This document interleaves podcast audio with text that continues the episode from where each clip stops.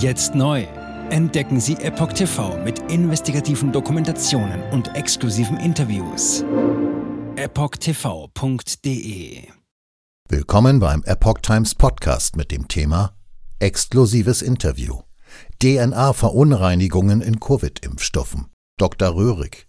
Rechtliche Konsequenzen liegen auf der Hand. Ein Artikel von Susanne Aussig vom 11. Oktober 2023.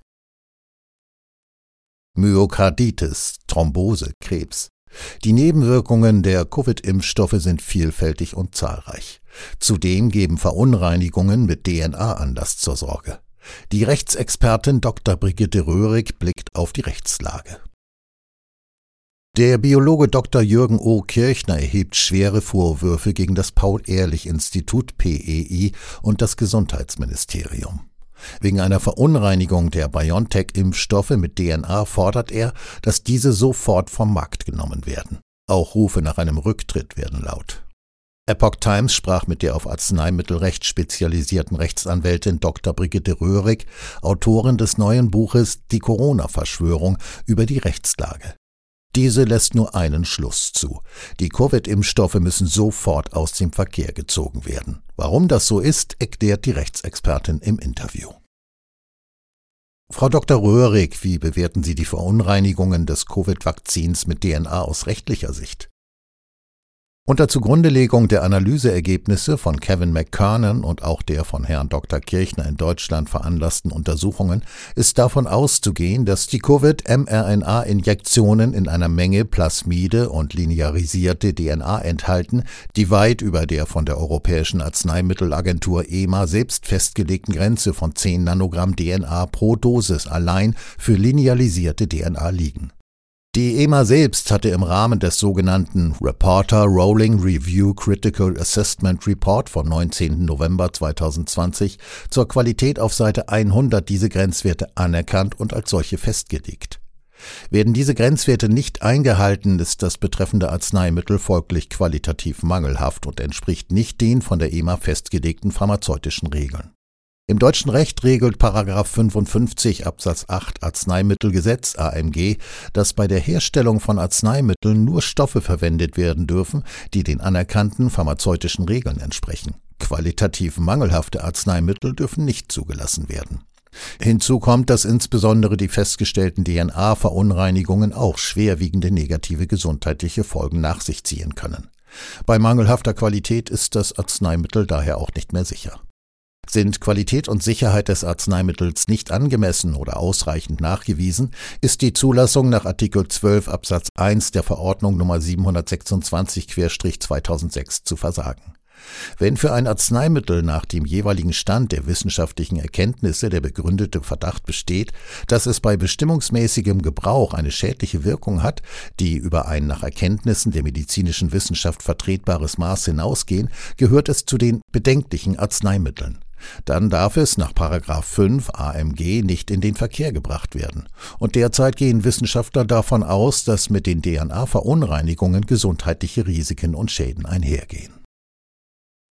Was bedeutet das konkret? Solange die bestehenden Qualitätsprobleme nicht gelöst sind, müssten die derzeitig zugelassenen auf mRNA basierenden Covid-19-Injektionen zurückgerufen und weiteres in Verkehr bringen untersagt werden. Die Zulassungen sollten zurückgenommen oder zumindest ruhend gestellt werden. Außerdem dürften zukünftige mRNA-basierte Covid-Injektionen gar nicht erst zugelassen werden, da es an einem Nachweis für ihre ordnungsgemäße Qualität und Sicherheit fehlt. Derzeit basieren die Zulassungen für alle Injektionen gegen Varianten des Spike-Proteins unter anderem auf den Qualitätsunterlagen und Untersuchungen der ursprünglich zugelassenen Covid-Injektionen. Wenn diese unzureichend sind, sind in der Konsequenz auch die Qualitätsunterlagen der Varianteninjektionen unzureichend bzw. mangelhaft. Bevor es irgendwelche Folgen für den Impfstoffhersteller gibt, müssen die Behörden jedoch erst einmal pflichtmäßig handeln. Das bedeutet, es bedarf zumindest eines Rückrufes und der Aussetzung der Zulassungen, bis eine neue, umfassende Bewertung der mRNA-basierten Injektionen abgeschlossen ist. Was bedeutet das aus strafrechtlicher Sicht? Ein Verstoß gegen das Verbot des Paragraph 5 AMG stellt einen Straftatbestand dar, der nach Paragraph 95 Absatz 1 Nummer 1 AMG mit Freiheitsstrafe bis zu drei Jahren oder mit Geldstrafe geahndet wird.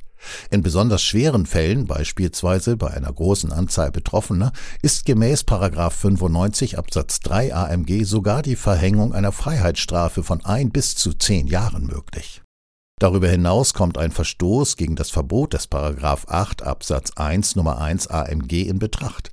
Diese Vorschrift untersagt unter gleicher Strafandrohung wie bei einem Verstoß gegen 5 AMG Arzneimittel oder Wirkstoffe herzustellen oder in den Verkehr zu bringen, die durch Abweichung von den anerkannten pharmazeutischen Regeln in ihrer Qualität nicht unerheblich gemindert sind.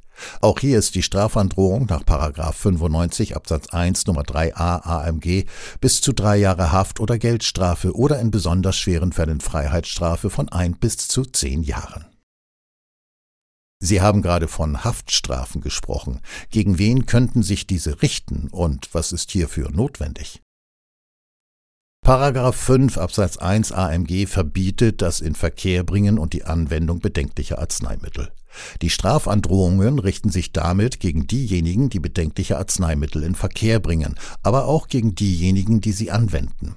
Das Arzneimittelgesetz enthält eine umfassende Definition des Inverkehrbringens und erfasst alle Handlungen des Vorrätighaltens zum Verkauf oder sonstige Abgabe, des Freihaltens, das Feilbieten und die Abgabe an andere. Davon betroffen sein können daher nicht nur Hersteller bzw. Zulassungsinhaber, sondern auch die weiteren Glieder der Vertriebskette. Letztlich käme aufgrund der medizinischer Bedarf Versorgungssicherstellungsverordnung MEDBVSV auch eine Prüfung in Betracht, ob nicht auch der Bundesgesundheitsminister und die von ihm beauftragten Stellen die bedenklichen Arzneimittel in Verkehr gebracht haben. Die MED-BVSV sieht ausdrücklich vor, dass durch das Bundesgesundheitsministerium oder von diesem beauftragten Stellen Arzneimittel in Verkehr gebracht werden. Das galt in jedem Fall für die Covid-19-Injektionen. Die Verbote des Paragraph 5 und Paragraph 8 Absatz 1 AMG sind von der Anwendung durch die EMD BVSV nicht ausgenommen. Es müsste dann genau eruiert werden, wer am Inverkehrbringen der betreffenden Arzneimittel beteiligt war. Das Verbot des Paragraph 8 Absatz 1 Nummer 1 AMG betrifft die Herstellung und das Inverkehrbringen von Arzneimitteln oder Wirkstoffen, die in ihrer Qualität nicht unerheblich gemindert sind. Auch hier sind wieder Hersteller und Zulassungsinhaber sowie alle betroffen, die diese Arzneimittel an andere abgegeben haben. Ermittlungen könnten einerseits durch Strafanzeigen initiiert werden, andererseits wären aber auch bei ordnungsgemäßem Handeln die Aufsichtsbehörden und Staatsanwaltschaften von sich aus in der Pflicht, Ermittlungen zu diesen Tatbeständen aufzunehmen. Ich erlebe selbst häufig, wie streng Aufsichtsbehörden gegenüber kleinen und mittelständischen Unternehmen sind und bei vermeintlichen Verstößen selbst gegen Kennzeichnungsvorschriften des AMG, bei denen keinerlei Gefährdung der Anwender der Arzneimittel gegeben ist, gleich die Akten an die Staatsanwaltschaften abgeben. Dass die Aufsichtsbehörden andererseits nicht bei derartig gravierenden Verstößen einschreiten, von denen eine hohe Gefahr gesundheitlicher Schädigung für die betroffenen Menschen resultieren kann, die die Arzneimittel erhalten, ist erschreckend. Inwieweit ist das Paul-Ehrlich-Institut PEI zur Rechenschaft zu ziehen? Das PEI hat grundsätzlich gemäß 32 Absatz 1 AMG jede einzelne Charge der Covid-19-Injektionen vor dem Inverkehrbringen freizugeben. Zwar hat die medizinischer Bedarf Versorgungssicherstellungsverordnung MEDBVSV Ausnahmen von dieser Pflicht zur Chargenfreigabe durch das PEI geschaffen, aber im Rahmen einer Informationsfreiheitsanfrage hat sich das PEI dahingehend geäußert, dass jede in Deutschland in Verkehr gebrachte Charge freigegeben worden sei Jetzt müsste man eigentlich annehmen, dass das PEI die Covid-19-Injektionen auf DNA-Verunreinigungen hätte prüfen müssen, wenn schon die EMA im Rahmen der Prüfung der Zulassungsunterlagen derartige Verunreinigungen mit linearisierter DNA festgestellt hat. Tatsächlich umfasst die von Herstellern durchzuführende Qualitätsprüfung nach den Leitlinien des Europäischen Direktorat für die Qualität von Arzneimitteln EDQM European Directorate for the Quality of Medicines and Healthcare auch die Qualitätsprüfung der Wirksubstanz, also der mRNA. Sie ist unter anderem auf den Gehalt an linearisierter Plasmid-DNA und auch den Gehalt an DNA-Resten und Resten von doppelsträngiger RNA aus dem Herstellungsprozess zu prüfen. Auch die Zwischenprodukte sind auf DNA-Reste und Reste von doppelsträngiger RNA zu testen. Allerdings wird das Fertigprodukt, also die fertige Injektion in der Ampulle, dieser Prüfung nicht mehr unterzogen. Da das PEI aber bei der Chargenfreigabe das Fertigprodukt prüft und nicht den Wirkstoff oder die Zwischenprodukte, werden diese Untersuchungen nur von den Herstellern durchgeführt.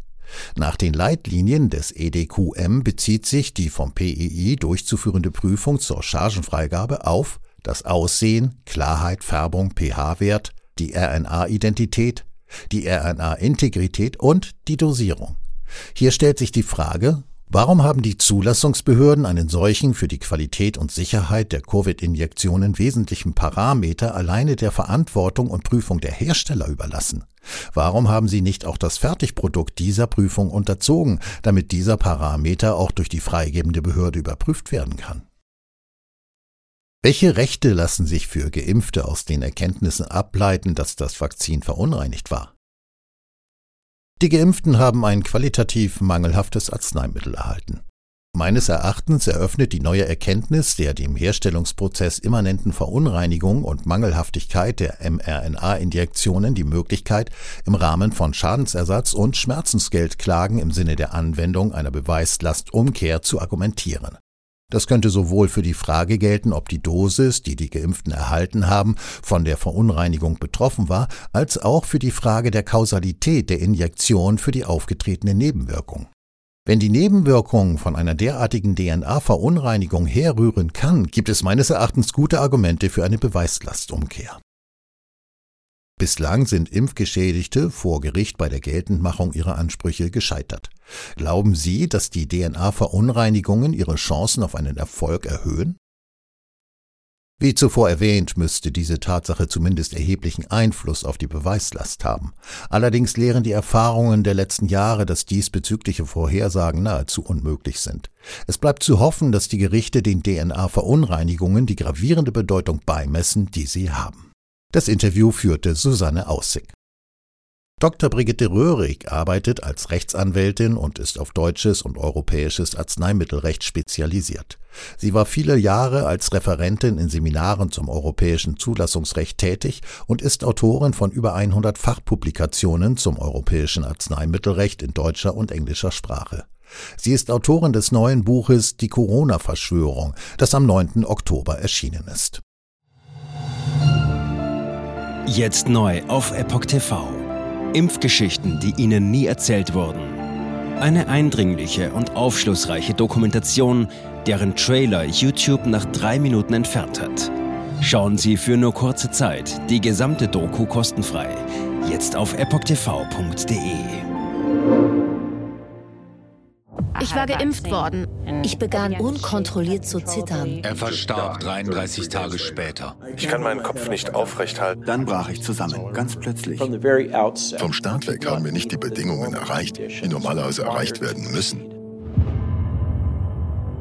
Es handelt sich um eine Tragödie von beispiellosem Ausmaß. Aber die Bundesregierung und Behörden tun so, als sei alles in bester Ordnung. Wir suchten ein nahegelegenes Krankenhaus auf. Sie behandelten sie, als sei sie verrückt. Ich sehe das als einen ernsten Kampf, den Zusammenbruch der bürokratischen Strukturen zu korrigieren. Ich glaube, viele Menschen wissen auch gar nicht, dass sie einen Impfschaden haben. Umfassende Datensätze, die zeigen, dass wir einen Anstieg der Fehlgeburten um nahezu 300 Prozent ausgehend von ihren eigenen Daten hätte Pfizer 2021 vom Markt genommen werden müssen. 300 Prozent bei Krebserkrankungen. Acht Seiten lang Krankheiten, die direkt mit dem Impfstoff in Verbindung gebracht werden. Eine Reihe diverser unerklärte Symptome. Und sie nahmen um mehr als 1000 Prozent zu. Mehr als 1000. Der Arzt weiß nicht, um was es sich handelt und wie er es behandeln soll. Es ist der Hammer, was die für Psychospielchen mit einem spielen. Sie tut nur so, das sind Falschinformationen. Praktisch keine Hoffnung auf Gerechtigkeit. Erkennt man es nicht, sieht man nicht die Notwendigkeit. Insofern war es ziemlich offensichtlich